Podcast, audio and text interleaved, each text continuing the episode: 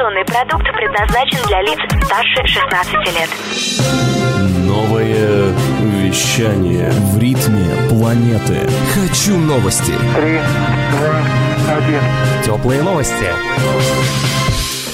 Всем привет! С вами Ирина Ишимова. Сегодня в выпуске теплых новостей.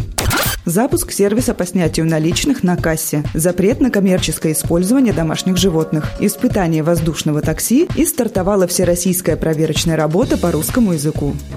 Международная платежная система Visa запустила в России сервис по снятию наличных на кассе магазина, сообщает РИА Новости. Пилотный проект стартовал в партнерстве с Россельхозбанком и сетью «Русский пармезан». По мере технической готовности партнеров услугу планируется распространить на все российские регионы. А снимать наличные можно будет не только по картам Visa, но и картам других платежных систем. Пока снять наличные можно только в магазинах Московской области. Для этого надо совершить покупку и оплатить товар картой или смартфоном смартфоном. Подтвердить операцию достаточно отпечатком пальца или кодом-паролем. В июле к проекту Visa присоединится Сбербанк.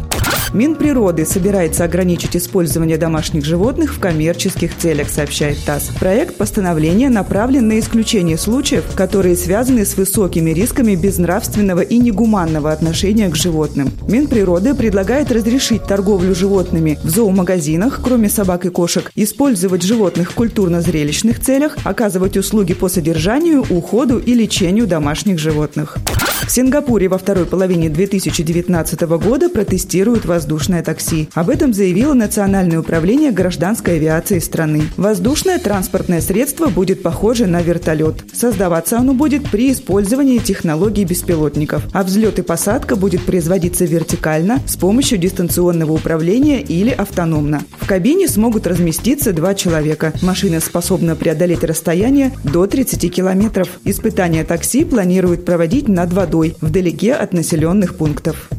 Ученики четвертых классов российских школ напишут с 15 по 19 апреля всероссийскую проверочную работу по русскому языку. Об этом сообщила пресс-служба Рособорнадзора.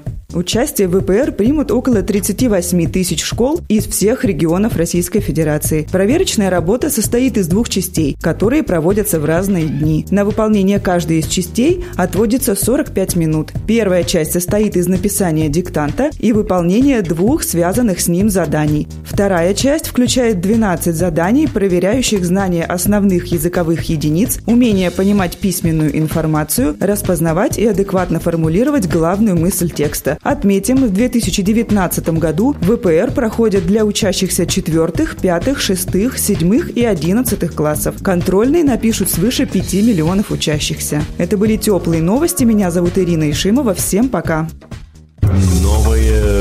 Новое вещание. Теплые новости.